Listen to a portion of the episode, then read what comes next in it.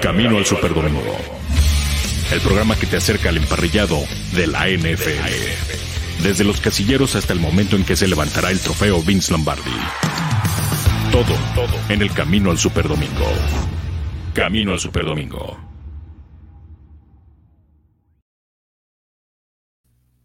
Hola, ¿qué tal? Muy buenas tardes. Bienvenidos a Camino al Superdomingo edición del lunes, lunes 6 de diciembre del 2021. ¡Hay tiro, Carlitos! ¡Hay tiro! Tenemos un encuentro de lunes por la noche que luce emocionante, luce... ¡Ay! Sacará lumbre. Eh, Bills de Búfalo contra Patriotas de Nueva Inglaterra, Patriotas de Nueva Inglaterra contra Bills de Búfalo. Cierra la semana 13 de la NFL, se juegan el liderato de la conferencia americana. Actualmente, con lo que sucedió el fin de semana, los Patriotas llegan como el mejor equipo de la conferencia americana. Vamos a ver si logran mantenerse con la derrota de los Ravens de Baltimore. Eh, le abren la posibilidad a los Patriotas de ser el mejor de la conferencia. Vamos a ver si se pueden mantener ahí en un duelo directo contra el rival de la división este de la conferencia americana.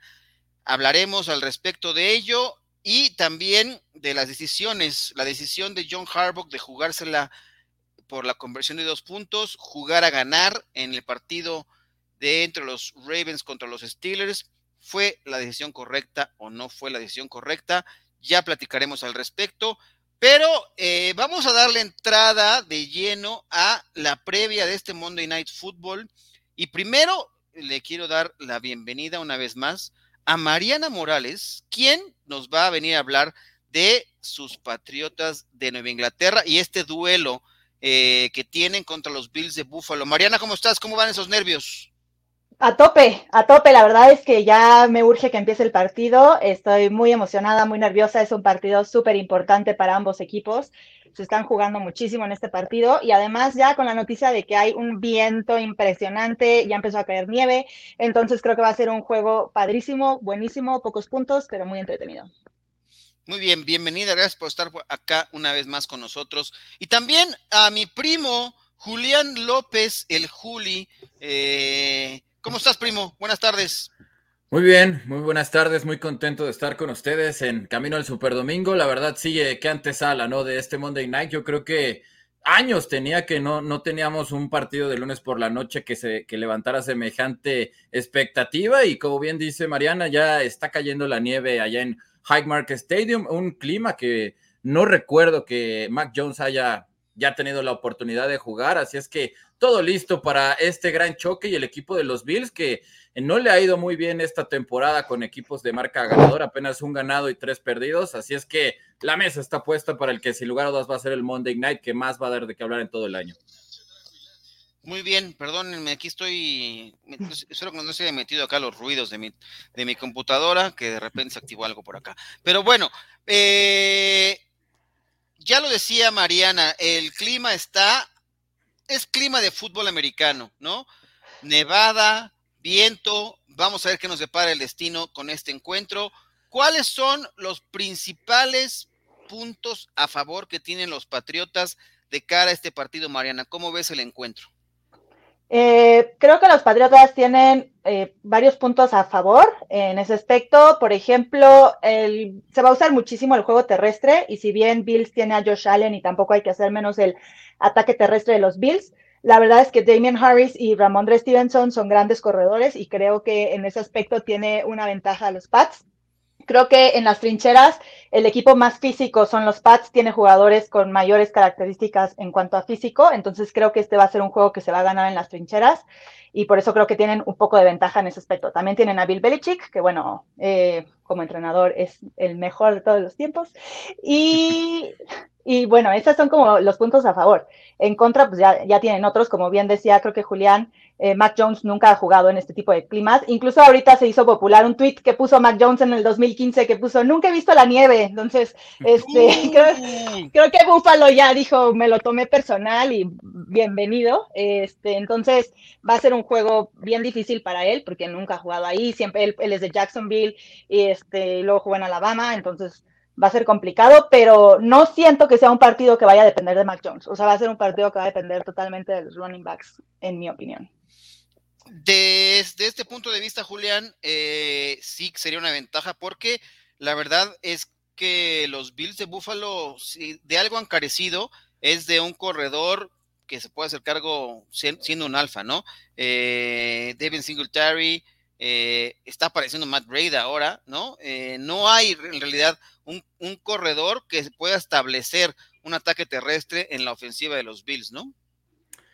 Sí, es, e, sin lugar a dudas es lo que le ha faltado, es la pieza que, que le sigue faltando a esta ofensiva de Sean McDermott y, creo que sí, evidentemente eh, Bill Belichick tiene las armas, digamos, para anular el juego aéreo de, de, Josh Allen. Yo creo que Josh Allen de calle ahorita tiene el brazo más potente en la NFL, no así el más preciso, pero en cuanto a potencia creo que no hay ninguna duda de que estamos hablando de, un verdadero cañón, lo que tiene el coreback de los Bills me va a llamar mucho la atención eh, cómo va a tratar de anular al arma principal que tiene Josh Allen, que es Dix, precisamente. Eh, si lo va a alinear todo el partido con JC Jackson, siguiéndolo por todo el campo, es decir, que sea su sombra, o ponerle a Emmanuel Sanders esta asignatura y que la responsabilidad del juego aéreo de los Bills caiga más en Dawson Knox y por supuesto en Cole Beasley creo que esto, esto va a ser un poquito lo que nos va a descifrar por dónde va el plan de juego de los Patriotas de Nueva Inglaterra, eh, ya que, pues bueno, sabemos lo, complicado que es siempre atacar las defensivas de Bill Belichick y como decía Mariana, también el juego por tierra creo que va a ser fundamental porque esta defensiva de los Bills de Buffalo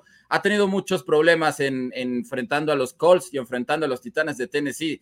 Eh, por lo general no permiten más de 100 yardas, pero en esos dos este, derrotas pues fueron más de 170 lo que terminaron permitiendo. Y fueron yardas que permitieron después del primer contacto. Entonces creo que también por ahí va a pasar la clave. ¿Qué tanto le permiten a, a Ramondre Stevenson y a Damian Harris? Es decir, lo que Buffalo tiene que intentar hacer es que el juego pase de manera obligada por el brazo de Mac Jones. Ese tendría que ser el plan de juego, en mi opinión, para que los Bills de Buffalo puedan recuperarse, porque evidentemente creo que sí son la mejor defensiva de la NFL, a pesar de que ahora en puntos lo es para Nueva Inglaterra este departamento, pero eh, yo creo que los Bills tienen una gran oportunidad y Mac Jones, si bien es cierto, todavía no se acostumbra a este clima, pues el de Nueva Inglaterra no es muy distinto, así es que se va a tener que acostumbrar más pronto que temprano.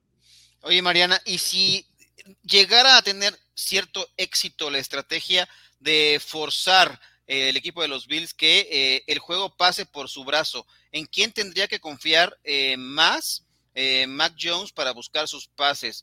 en sus alas cerradas o eh, ves por ahí alguna posibilidad de que un Jacoby Meyers pudiera ser el arma con el cual se pudiera estar eh, sacando un poco de la presión. Eh, si tuviera que hacer ataque aéreo, ¿en quién confías más de, tus, de tu cuerpo de receptores o alas cerradas? Mira, de, en cuanto a, alas cerradas, 100% Hunter Henry es el que más conexión ha tenido con Mac Jones, entonces realmente él es una arma que se usa sobre todo en red zones, ha tenido touchdowns en casi todos los partidos. Sin duda, creo que también es el más experimentado. En cuanto a los wide receivers, creo que Jacoby Meyers va a ser muy importante, sobre todo porque él tiene muchas yardas después de que recibe el balón. Entonces, eh, incluso se ha quitado varios tacleos. Creo que eso puede ayudar en el sentido de que pues, le pueda correr aparte de, los, de lo que reciba unas yardas a, los Bills. Y, bueno, creo que eso va a ser la clave. También, por ejemplo, Nelson Aguilar es un corre, es un wide receiver que no recibe mucha atención porque no tiene muchos touchdowns, pero se abre bastante y es muy rápido. Entonces, eso hace que quede, pues que la defensa de los Bills se abra bastante y creo que ahí puede quedar un poco de espacio para, para Jacoby Meyers o para Kendrick Bourne y recibir estos pases cortos de, de Mac Jones.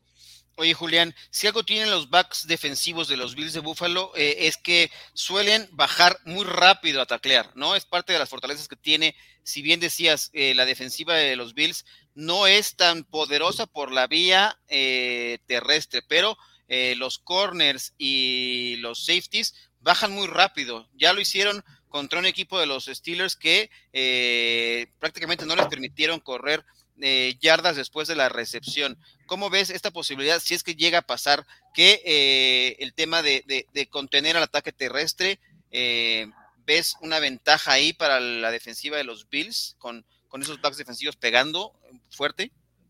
Yo creo que sí va a ajustar y, no va a ser tan agresivo en este partido de Sean McDermott, teniendo en cuenta que obviamente no tener a Tredavious White evidentemente va a cambiar completamente el esquema. Y Tayron Johnson y Levi Wallace eh, no son tan agresivos como sí lo es Tredavious White, entonces creo que por ahí va a cambiar un poco los esquemas de, coberturas en zona que está realizando los Bills. Y sí va a cambiar definitivamente este equipo, pero yo creo que eh, la clave va, va a ser ¿de qué manera van a terminar limitando a Ramondre Stevenson, que es el corredor, digamos que es un poquito más físico de, este tándem que está conformando el backfield de los Patriotas de Nueva Inglaterra y por ahí tiene que pasar este partido. Evidentemente a Buffalo es un equipo que le encanta mover la, la bola por aire, pero también Nueva Inglaterra lo hace muy bien y la ventaja de Nueva Inglaterra sería que el equipo de los Bills lo estuviera obligado a atacarlo por el centro, porque es ahí donde creo que sí tiene una ventaja el equipo de los Patriots, sobre todo con unos linebackers que están cubriendo muy bien a pase. Y bueno, Dawson Knox, que realmente no creo que sea un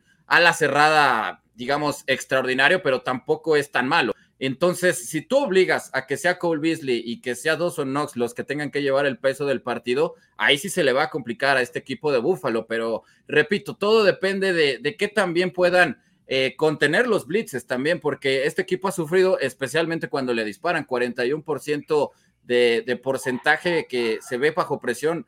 Eh, Josh Allen realmente sí es un porcentaje muy alto y, y, realmente todos los pasadores, pero Allen en específico la ha pasado muy mal con las cargas y además teniendo en cuenta que el equipo de los Bills pues ha sufrido mucho con problemas de línea ofensiva. Ya está de regreso John Feliciano, pero es uno de los equipos que ha estado más moviendo las piezas de la línea ofensiva. Creo que es el cuarto de la NFL que ha, tenido mayor cantidad de jugadores titulares, así es que es una vulnerabilidad que puede explotar Belichick teniendo en cuenta lo bien que está jugando Matt Judon y que Kyle Vanoy y, y Donta Hightower a pesar de, la edad, pues todavía tienen las piernas y las habilidades suficientes en cobertura como para anular muy bien todo lo que venga por el centro del campo. ¿Alguna baja significativa de la defensiva de los eh, Patriotas, Mariana? Sí, Kyle Dogger eh, sigue con COVID, entonces no va a poder jugar. La verdad es que es una baja muy importante porque es, una, es un jugador clave, porque él es capaz de subir como safety o quedarse y bajar, eh, quedarse en la caja. Entonces, la verdad es que es un jugador bastante difícil de suplir porque tiene muchos roles en la defensiva. Creo que es una baja significativa. Estaban comentando que igual y podría ser Joe Williams el que lo supla, o Miles O'Brien, perdón, pero al final mm, no tienen las mismas características físicas de Caldor. Ahora, una una cuestión que tiene Patriotas a su favor es que acaban de activar a Jamie Collins, ya lo sacaron de ER, entonces va a jugar este partido. Y la verdad es que con su físico se suma muchísimo a los linebackers y creo que eso puede ayudar a lo que decía un poco de Julián, de mantener la presión. Y pues lo más importante es lograr que Josh Allen no salga del, del pocket, ¿no? Porque él es como el arma más difícil de parar en el ataque terrestre de los Bills. Él con sus piernas puede hacer mucho daño. Entonces creo que es muy importante que, que la defensa de Pats lo mantenga en el pocket y no dejen que salga y pues evitar que que corra y haga daño. Pues muy bien, oigan, rápidamente, ¿algún pronóstico que me quieran dar, Mariana, que con las condiciones climáticas, ¿cómo ves la situación ya para que nos podamos despedir y que puedas ir a prepararte con tranquilidad para ir a sufrir a ver este partido? Eh, yo, la verdad, creo que va a ganar Pats. Tiene un récord de visitante, no, no han perdido ningún partido. Creo que las, las condiciones climatológicas le dan un poquitito de ventaja pero va a ser un juego muy cerrado. Los dos, los dos equipos están muy cercanos, o sea, es defensa 1 y defensa 2. ¿no? De intercepciones tiene 25 en totales Nueva Inglaterra y Buffalo creo que tiene 24 o 23, algo así. O sea, al final creo que también las entregas de balones van a ser claves para este partido y creo que van a ser muy poquitos puntos, pero va a ganar Pax por, no sé el número, pero por una diferencia muy baja. Muy bien, Julián, ¿qué pronóstico tú ves de este partido? Yo sí veo ligeramente favorito al equipo de los Bills de Buffalo. Va a ser complicado eh, que sea un circo aéreo por las condiciones climatológicas, pero es buena noticia que recuperen a Zach Moss, que tengan a sus tres corredores sanos, que intenten correrle a esta defensiva que es muy sólida de parte de Bill Belichick. Y creo que los Bills se lo van a terminar llevando al menos por una anotación. Muy bien, yo también voy con los Bills sobre este partido por la localía. Eh, nada personal, Nada no, está bien, está bien, abuelo. Ya sé que aquí venía yo a la boca. No, no sé. Yo sé, mira, la verdad es que te voy a decir algo, eh, los pronósticos para los Pats, acá, o sea, con el factor clima cambiaron y ahora Pats es favorito hasta por tres puntos. Entonces, sí creo que tienen una pequeña ventaja, insisto, o sea, es, un juego muy complicado. Creo que tiene más presión Bills para ganar este partido de lo que tiene Pats, pero ya veremos al ratito, lo estaremos comentando. Muy bien. Pues muchas gracias, Mariana, por estar acá con nosotros. Ya sabes que esta es tu casa. Cuando gustes, aquí te esperamos para hablar no solamente de los pechos, también podemos hablar de muchas más cosas. Por supuesto, yo aquí y las veces que me inviten me tendrán para hablar de todos los equipos, contentísima de acompañarlos, pero hoy pues me voy y tengo que estar lista para mi partido. Entonces esperemos que sea un buen juego y nos vemos al ratito. Muy bien, ahí estaremos dando guerra al rato. Gracias, Mariana, por estar acá con nosotros. A ustedes, eh, gracias, bye. Bueno, eh, primo, seguimos, acá nos quedamos eh, las bestias, la bella se, nos, nos, ha dejado este programa, pero podemos seguir con, con, este encuentro. Y vamos a seguir con el rundown como lo teníamos preparado. Eh, hoy entramos de lleno con la previa del Monday Night Football y vamos a saludar a la gente que nos acompaña y saber un poco sobre los comentarios del de, eh, partido que la verdad es que me parece que va a ser muy atractivo. Y tenemos a Manuel Calle que nos dice, hola chicos, hoy es Monday Night Patriots será un partido complicado. Se juega la vida quién será el vencedor del partido esta noche, Mac Jones o Josh Allen. Ahí la ventaja definitivamente es para Josh Allen, me parece, sin lugar a dudas. Manuel, gracias por estar acá con nosotros como siempre. Eh, Michael Guzmán dice, saludos, voy a meter un under de 40.5 al juego. Se ve terrible la nieve count. Muy bien, sí, la verdad es que eh, está complicado. Vamos a ver cómo están las condiciones al momento del kickoff. Por ahora sí está fuerte el viento, y eso podría complicar muchísimo la situación. Ahí creo que la ventaja sería para los Patriotas con el ataque terrestre. Iván García, buenas tardes a todos. Gracias, Iván. Qué bueno que estás por acá. Pelea por el liderato de la conferencia americana. Hoy, ahorita, como están las cosas, el mejor equipo es el equipo de los Patriotas. Los Bills están en quinto lugar.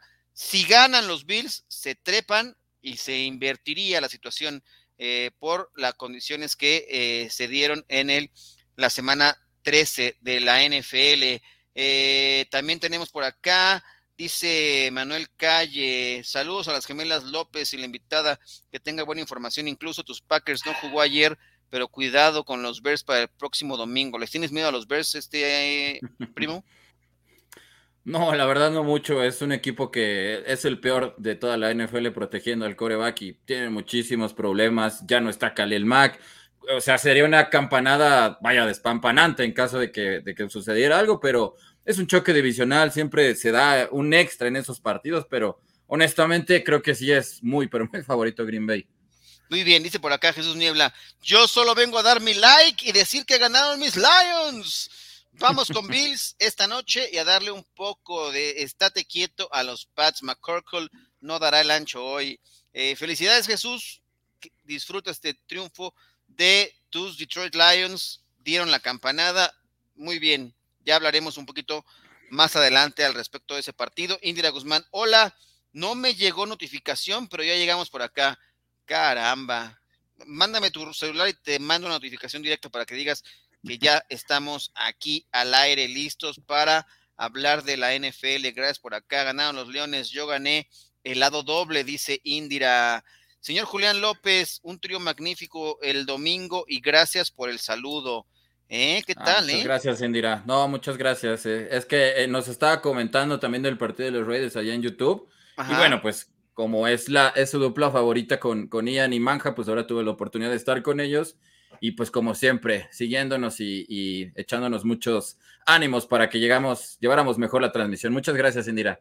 Que tuvimos doble cobertura de NFL este fin de semana a través de la Octava Sports con el partido entre los Ravens y los Steelers y por la noche tuvimos el partido de eh, los Broncos de Denver contra los Chiefs de Kansas City. Para todas aquellas personas que también gustan de la NFL, cada semana estamos ahí transmitiendo a través del 10:30 de AM con la Octava Sports o el 107.3 de HD2, la Octava Sports, eh, para que nos acompañen.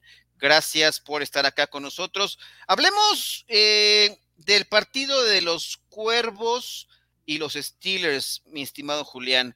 ¿Qué te pareció la decisión? ¿Jugar a ganar o a empatar? Hablemos de esto under review.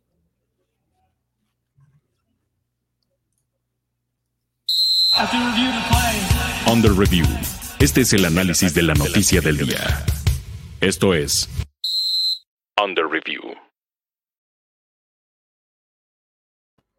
Y aquí quisieras conocer un poco tu opinión, Julián, al respecto. Partido 20-19, empatándose cerca del final del encuentro y John Harbaugh ha decidido jugársela por la conversión de dos puntos con un poco de antecedente. Hoy hablaba justamente el coach de los Cuervos de Baltimore que dada la lesión que presentó Marlon Humphrey, que ya se quedará fuera por el resto de la temporada por un desgarre en los pectorales, eso lo, lo dejó muy mermado en la posición de los corners y es por eso que tomó la decisión de jugársela en cuarta oportunidad.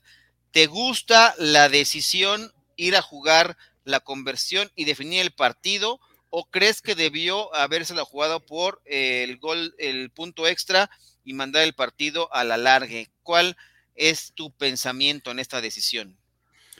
Ah, creo que lo, había dicho Ian muy bien en el partido. Ya no estaban tacleando a, los jugadores de los Cuervos de Baltimore, estaban teniendo muchísimos problemas para anular a Deontay Johnson. Eh, realmente al final del tercer cuarto, los problemas, sobre todo de parte del número 23 de, de, Baltimore, Anthony Averett, eran muy notables. O sea, en la escapada que, que Deontay Johnson tiene con Big Ben, prácticamente se separa más de 10 yardas. O sea, estaba completamente perdido, además de que era un esquinero que llegaba con muchos problemas físicos. Eh, muchos problemas ya para Baltimore. Va a ser muy complicado que, a pesar de que eh, tienen eh, una muy buena marca y se mantienen en la cima de su conferencia, las lesiones están mermando de, sobremanera a este equipo. Marlon Humphrey se lesiona el pectoral precisamente tratando de taclear a un Deontay Johnson que estaba que no creía en nadie, pero yo creo que es la decisión acertada por lo que se estaba viendo en el, en el campo de que Pittsburgh, a pesar de ser el equipo que tuvo la menor cantidad de tiempo la posesión del balón, pues terminó siendo el que físicamente se vio mejor eh, al final, sobre todo en el último cuarto. Lo de Baltimore verdaderamente fue, no, no quiero llamarle deplorable, pero sí fue de llamar la atención, primo, porque eh, Najee Harris, a pesar de que no tuvo el mejor partido en lo que va de su carrera, sí terminó por desgastar de sobremanera a la defensiva de los Cuervos de Baltimore. Terminó con 71 yardas, pero cada vez que le daban el balón peleaba eh, a muerte cada carreo de una manera impresionante. Esto le terminó pasando factura a Baltimore. Ahora, si van por el punto extra, pues tienen al mejor pateador de todos los tiempos en cuanto a porcentaje se refiere, ¿no? Justin Tucker es prácticamente un seguro de vida, pero no había manera alguna de que el equipo de Baltimore tuviera una esperanza, sobre todo en caso de que perdiera el volado. No tenían las armas ya para detener ni a Deontay Johnson, ni a Chase Claypool, ni a Najee Harris. Y, también súmale por ahí que empezaba a aparecer ahí Pat Fryermuth, quien es el líder en recepciones de anotación de los Steelers esta temporada, pues se le suma un problema más, pero evidentemente no puedes eh, quedarte con, con, tantas bajas en el departamento de esquineros. Jimmy Smith, que también salió tocado, Marcus Peters, que está en la lista de lesionados, es un verdadero hospital lo de los Cuervos de Baltimore, ya son siete titulares eh, de, la defensiva, lo que está teniendo este equipo de Baltimore, y prácticamente el único que queda del perímetro y que se mantiene de los titulares es Chuck Clark. Así es muy complicado. Yo no, yo no eh, realmente cuestiono a Harbaugh, creo que fue la decisión correcta. Eh, pero creo que al final de cuentas el, equipo de Baltimore pagó el precio por lo que terminó dejando de hacer en la primera mitad, que realmente arrastró al equipo de Pittsburgh. Pittsburgh no se veía por dónde hasta que comienza el tercer cuarto. Dejaron ir un, un, por lo menos tres puntos en la primera serie ofensiva y termina siendo una intercepción, pues de nueva cuenta bastante infantil de parte de Lamar Jackson. Yo entiendo que eh, es, quizás no sea su identidad de parte de Lamar, que ha perdido prácticamente a todos sus corredores, que este equipo viene de imponer cualquier tipo de marcas en juego terrestre las dos últimas temporadas, pero las bajas en línea ofensiva desde 2019, la de Marshall Yanda, eh, Ronnie Stanley, Orlando Brown, J.K. Dobbins, Gus Edwards, en fin, no pueden correr la bola, primo. Y, si no puedes correr la bola y le quitas esa identidad a este equipo, lo vuelve sumamente predecible, sobre todo porque Lamar Jackson en el 90% de sus envíos va a buscar a Mark Andrews. Y así realmente le pones las cosas muy, pero muy sencillas a las defensivas rivales, a tal grado de que Baltimore es junto con los Jets de Nueva York los únicos equipos que en todo el 2021 no han tenido corredores que superen las 100 yardas. Sí, lamentable. Y mira, independientemente de las condiciones en las que tomó la decisión por parte de John Harbaugh, creo que era la correcta. Creo que la esperanza y la posibilidad de ganar los partidos tiene que ser a lo que jueguen los equipos en la NFL. Evidentemente, las circunstancias obligaron a, los Ravens a tomar esta determinación. Estuvieron muy cerca porque el pase eh, le toca en la mano a Mark Andrews, estuvo a punto de convertirlo y eso hubiera sido pues, una campanada y un, y un, la verdad es que una bocanada de aire para estos cuervos que estaban ya, como bien dices, fundidos y creo que el proceso es el adecuado, ¿no? Dadas las circunstancias y también dada la situación que tenía el equipo de los de Baltimore, así fue, no le salió ni modo, pero se juega para ganar el partido, me parece que eso fue lo más correcto y ya ha hablado de la definición. Pero también les quiero presentar y quiero saber la opinión de la gente que nos acompaña y la gente que nos sigue a través de nuestras cuentas en Twitter y la comunidad de YouTube, la encuesta del día porque está relacionada con este tema, así que esto es la pregunta del día. La encuesta del día. Camino al Superdomingo. Bueno, queremos saber la opinión de toda la gente y la pregunta del día dice así. ¿Estás de acuerdo con la decisión de John Harbaugh de buscar la conversión de dos puntos para ganar el juego contra los Steelers? Y las opciones A son A, sí, se juega a ganar este deporte. B, no, debió patear el punto extra. C, es muy fácil hablar ahora toro pasado. Y la opción D, me encantó la decisión. Así que vayan, voten, participen y aquí le daremos eh, lectura algunos de sus comentarios de eh, esta determinación. Y dice por acá Manuel Calle, estuvo peleado el partido de Ravens y Steelers a un punto de diferencia, pero Ravens no se enfocó en el partido. Los Steelers lo ganó con la confianza de Big Ben. Ahora resulta que Big Ben ya tiene nuevamente brazo y que van a enfocar ahora la ofensiva en ese brazo tan poderoso de esos Steelers. Por el amor de Dios. Este, bueno, felicidades. Por acá Indira dice, la decisión de la conversión fue la mejor y por un dedo con mantequilla no ganó Ravens y ganó el que cometió menos errores. Un Tyren no nos ganaba y no pudo ser otro terrible empate. Ya estaban ahí sufriendo los Steelers con un nuevo empate, aunque la imagen del final del partido fue grandiosa. Lamar se acerca a Big Ben y lo abraza con sincero respeto. Genial y muy emotiva. Bueno, eso, es lo bello de este deporte, que después de que se agarran a trancazos eh, durante 60 minutos efectivos, van y se saludan.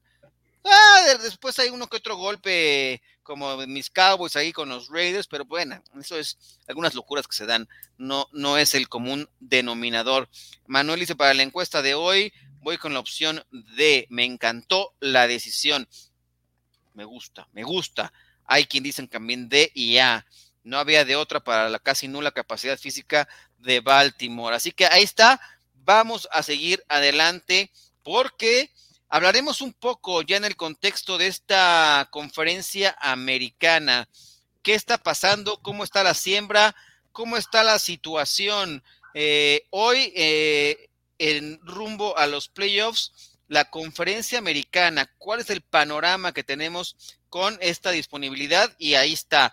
Los Patriotas hoy están sembrados como el mejor equipo de la conferencia americana. El número uno con récord de 8 y 4, seguido por el equipo de los Titans, también mismo récord. Ravens y Chiefs, todos tienen el mismo récord. Aquí el criterio de diferencia va a ser la situación de cómo están dentro de la conferencia y ahí Quizá el que tenga la ventaja podrían ser el equipo de los Bills de Buffalo más adelante, porque eh, ahorita les voy a decir cómo está la situación. Pero eh, en el quinto lugar están los Bills, 7-4, sexto lugar los Chargers y en el séptimo los Bengals. Si hoy terminara la temporada regular de la NFL, estos serían los equipos clasificados. El mejor récord dentro de la conferencia lo tienen los Patriotas de Nueva Inglaterra, por eso están hasta arriba, además de que tienen el récord 6-1 tienen contra eh, la conferencia el equipo de los Patriotas. Tennessee tiene 5-3, Baltimore 5-4, Kansas City 3-4. Hoy el equipo que enfrenta eh, los Bills de Buffalo tienen una marca de 5-4 en la conferencia, aunque en su división tendrían mejor siembra porque no han perdido contra rivales del este de la conferencia, de la división esta de la conferencia americana. Eh, y bueno, hay más equipos que están en la pelea aquí en esta conferencia americana, mi estimado Julián. Y ahí están los si quieres ir mencionando quiénes son los que siguen en la pelea, porque solamente hay un equipo matemáticamente eliminado de la AFC. Sí, realmente, y esta temporada, ¿no? Que se incrementa un lugar ahí en, en los playoffs. Este, está muy peleado, pero creo que va a haber equipos que sí se les complica mucho. Baltimore va a ser uno de esos equipos porque van a terminar enfrentando a tres corebacks que están en el top 10. Y la verdad, pues no se ha visto nada bien su, defensiva, teniendo en cuenta la cantidad de bajas que tienen en, en el tope salarial. O sea, el 25% del, del tope salarial está en la lista de lesionados y todavía les falta enfrentarse a Joe Burrow, les falta jugar contra Matthew Stafford, les falta jugar contra Aaron Rodgers, así es que el pronóstico no es muy alentador teniendo en cuenta que esta es la peor defensiva en contra de pases profundos, están permitiendo casi 16 yardas cada vez que le lanzan a este perímetro de Baltimore, a pesar de que es el tercero en porcentaje para pases completos, pero sí, la verdad, está muy peleado este tema de la conferencia americana. Los Steelers, que yo no sé si esa noticia de que Big Ben se se filtra, ¿no? Prácticamente de que se va a retirar, los termina motivando. Indianapolis definitivamente va a terminar levantando y, creo que Jonathan Taylor al final de cuentas va a ser el único escollo en el camino para que Tom Brady no termine llevándose el MVP, porque ya son seis partidos de parte de Brady con cuatro pases de anotación. Los Raiders no les veo mucho futuro, la misma situación de los Browns y de los Broncos de Denver. Ya nos vamos a adentrar un poquito en el partido de los Broncos, pero a pesar de que sí hay muchos equipos candidatos, yo nada más veo que hay tres o cuatro que realmente pueden meterse hasta el Super Bowl.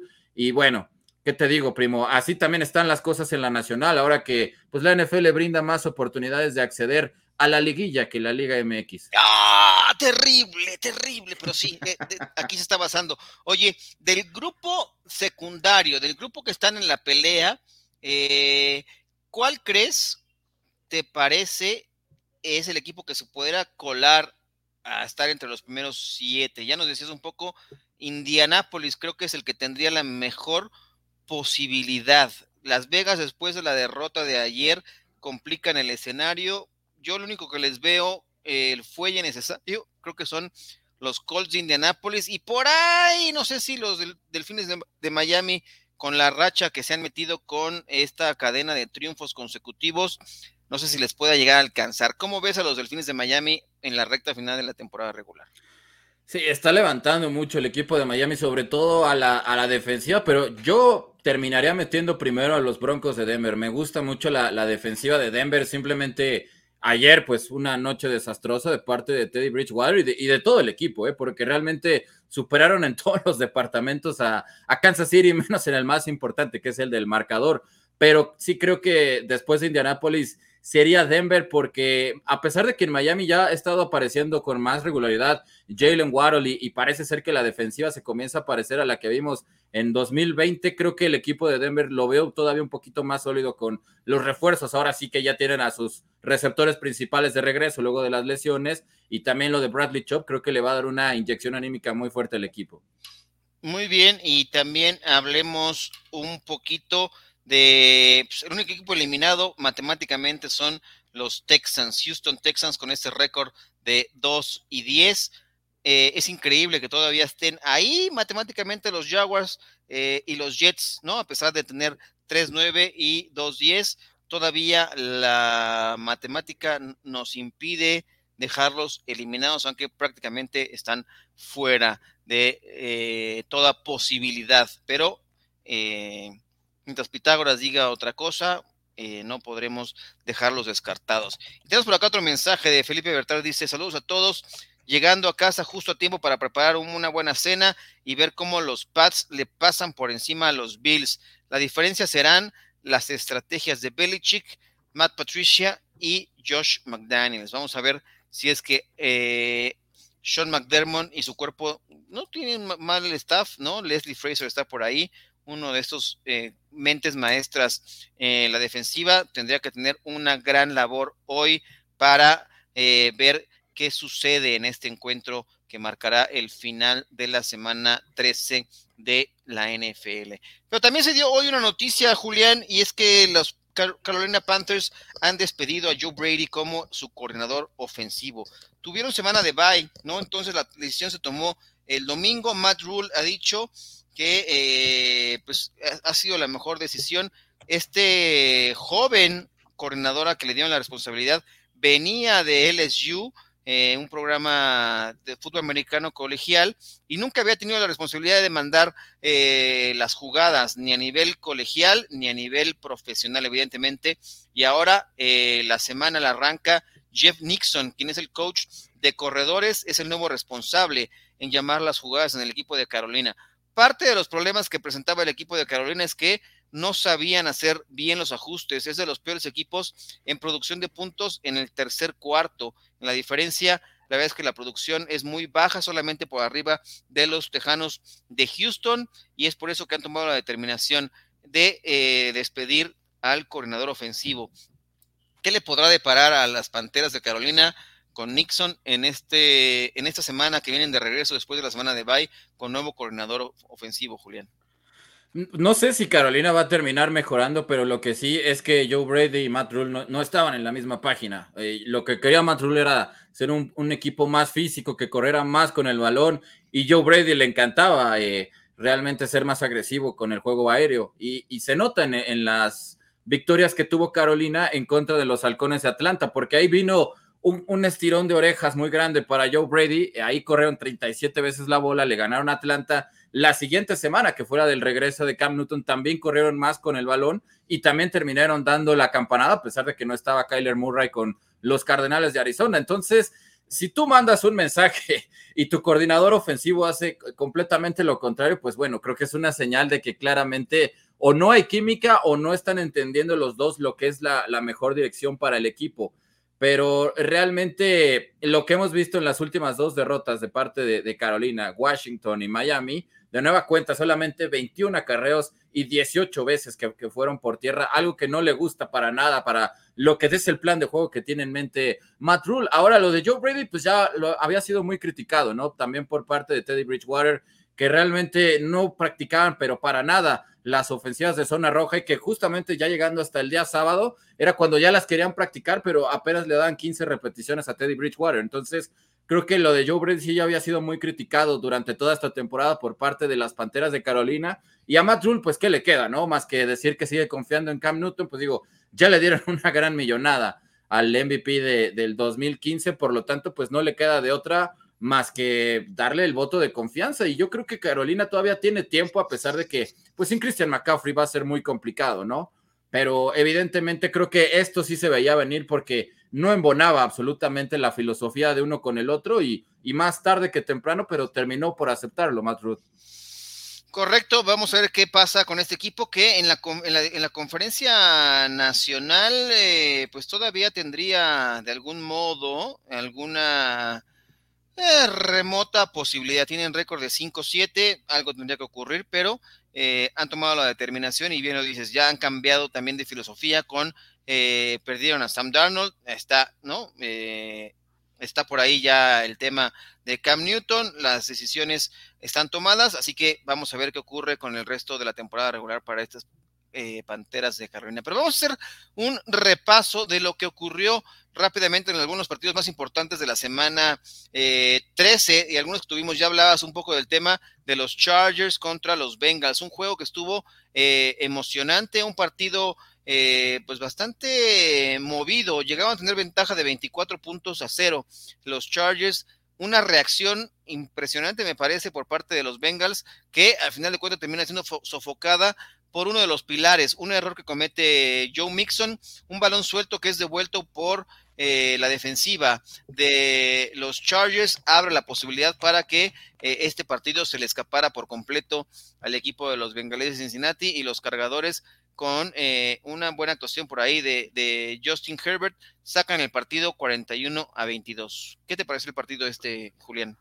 Sí, creo, que fue de nueva cuenta un golpe de autoridad de los Chargers que te dan una de cal y dos de arena, pero también así ha sido el caso de Cincinnati. Creo que la prensa quiere levantar mucho eh, rivalidad entre estos dos mariscales de campo porque son los mejores en la generación que fueron tomados por sus respectivos equipos de la NFL. La verdad, eh, los primeros dos cuartos de los Chargers, impresionante, eh, la, la manera en cómo atacaron la zona profunda de parte de los bengalíes, era bombazo tras bombazo tras bombazo de parte de Justin Herbert el equipo de Cincinnati simplemente no tenía manera de detener a Mike Williams. Doble cobertura, inclusive ahí tirando con un receptor que no lo hemos visto mucho esta temporada, como lo es Guyton. También tuvo un pase impresionante de 60 yardas. Y luego Keenan Allen, que en zona roja, pues es letal. Es uno de los receptores más peligrosos de toda la NFL, pero eh, tú sabes cómo son los receptores de los Chargers, todos son altísimos, prácticamente rebasan el 1.90 y Justin Herbert, que en estos momentos de calle es el mejor mariscal de campo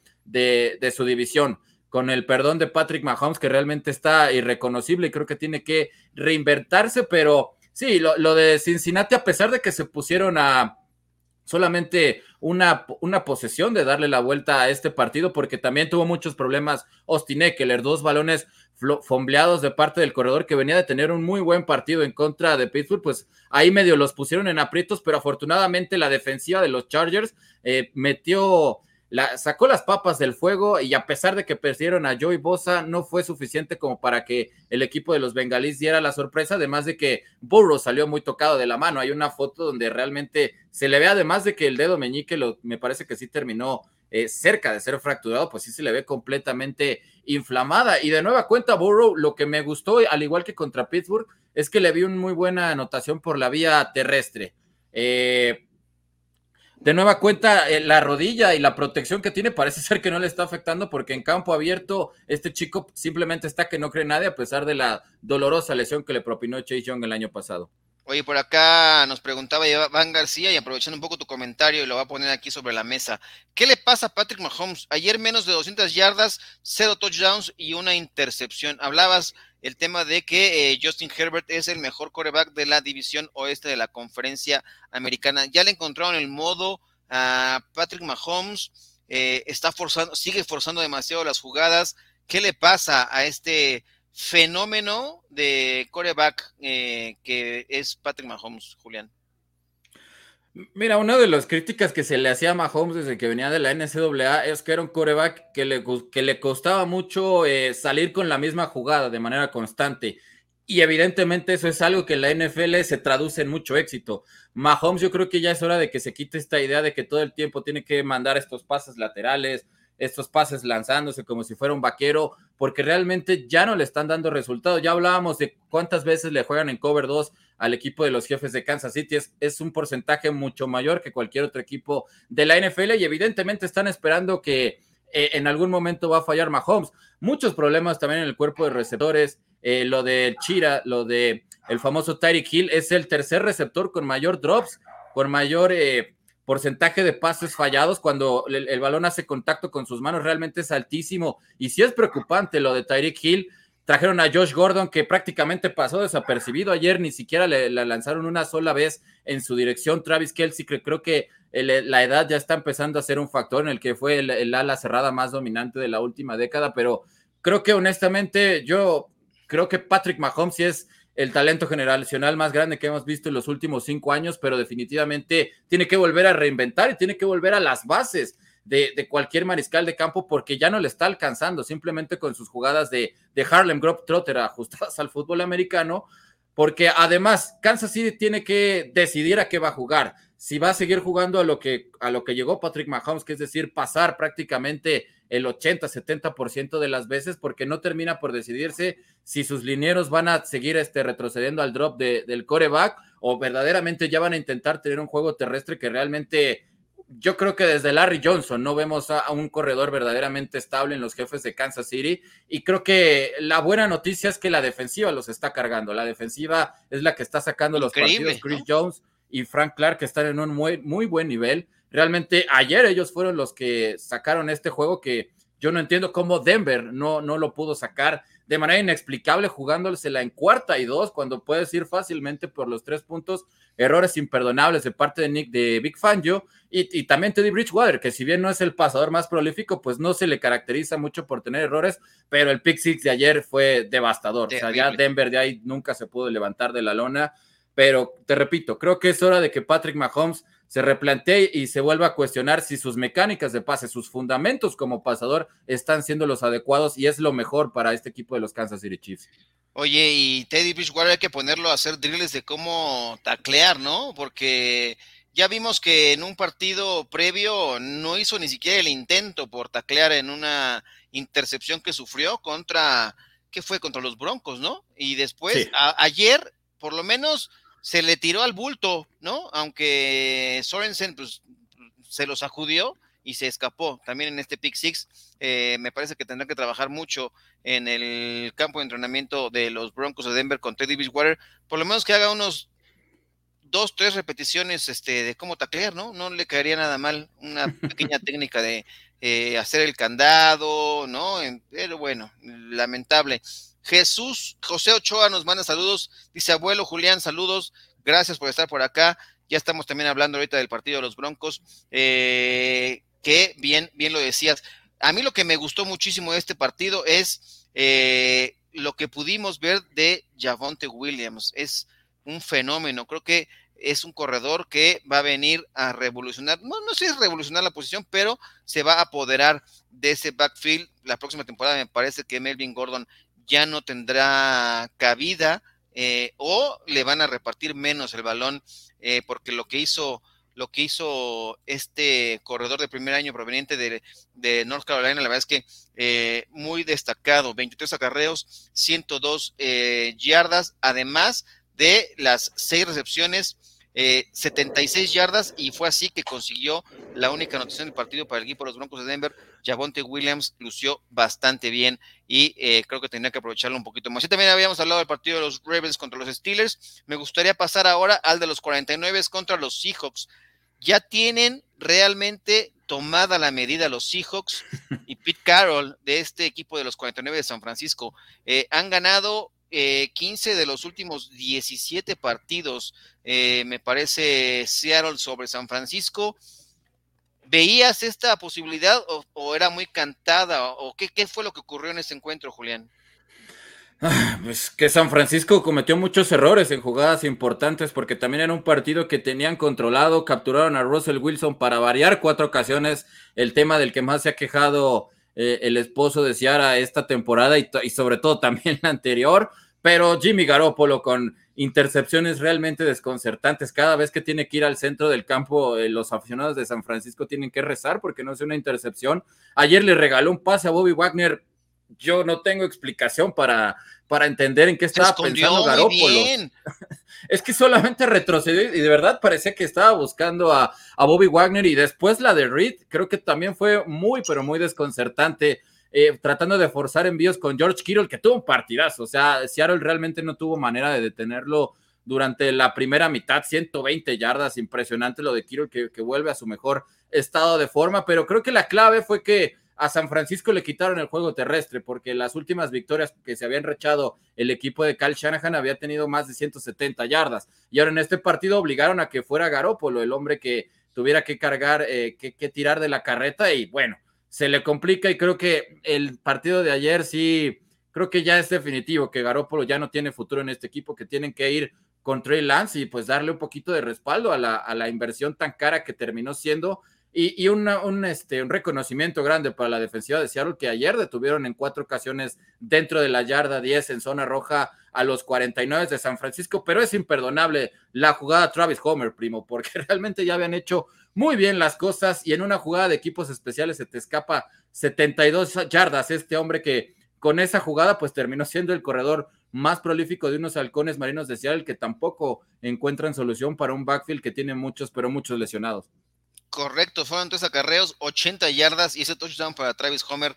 Y bueno, eh, dando lecciones todavía a Pete Carroll a un equipo que le ha tomado la medida, que en algún momento también estuvo parte de eh, ese staff de cocheo en el pasado.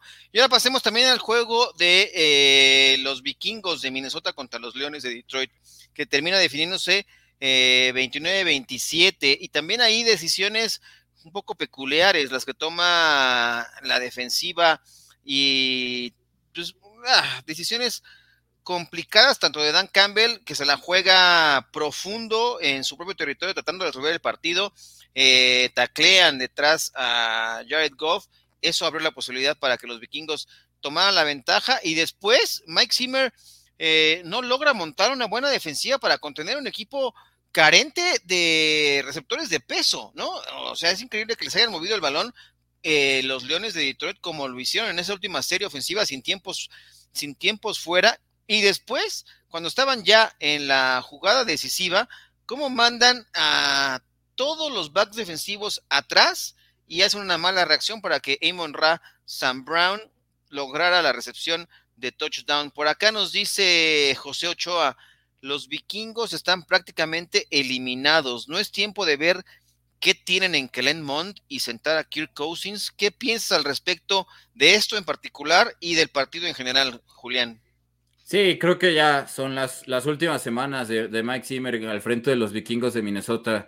Eh, a pesar de que han sido bajas muy duras, la de Daniel Hunter y la de Everson Griffin, quien eh, bueno, ya se dio a conocer que el jugador es bipolar y que quién sabe si vaya a regresar, porque fuera de Hunter, pues era el mejor pass rusher con el que contaba la frontal de los vikingos de Minnesota. La verdad, creo que eh, le doy mucho mérito a, Campbell de que no haya perdido el vestuario, de que no haya perdido la confianza de los jugadores, porque cuando tú te metes en rachas perdedores como la que tenía Detroit, lo más fácil y, lo más lógico es que los jugadores pues ya no crean para nada en ti, pero siguen creyendo en Campbell y la verdad el equipo de Detroit muy agresivo eh, la, tarde de ayer en el Ford Field.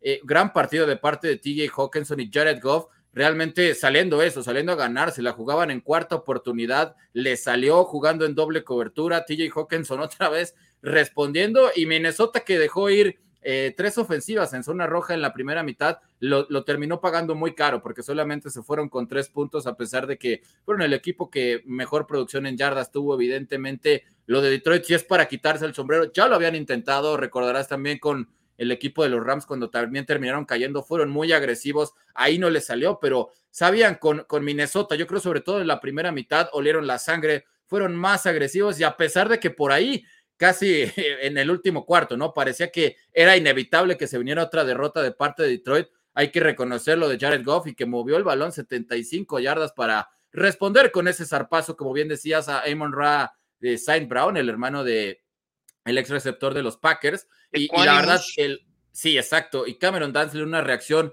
muy tardía, pero creo que el esquema de cobertura no, no fue el ideal porque estaba completamente solo, era el receptor que estaba más hacia el lado, cargado hacia el lado izquierdo y la reacción muy tardía de parte de Minnesota. Enhorabuena por los Lions que en la primera temporada que se extiende la, NFL, pues por lo menos se van a llevar una palomita este año.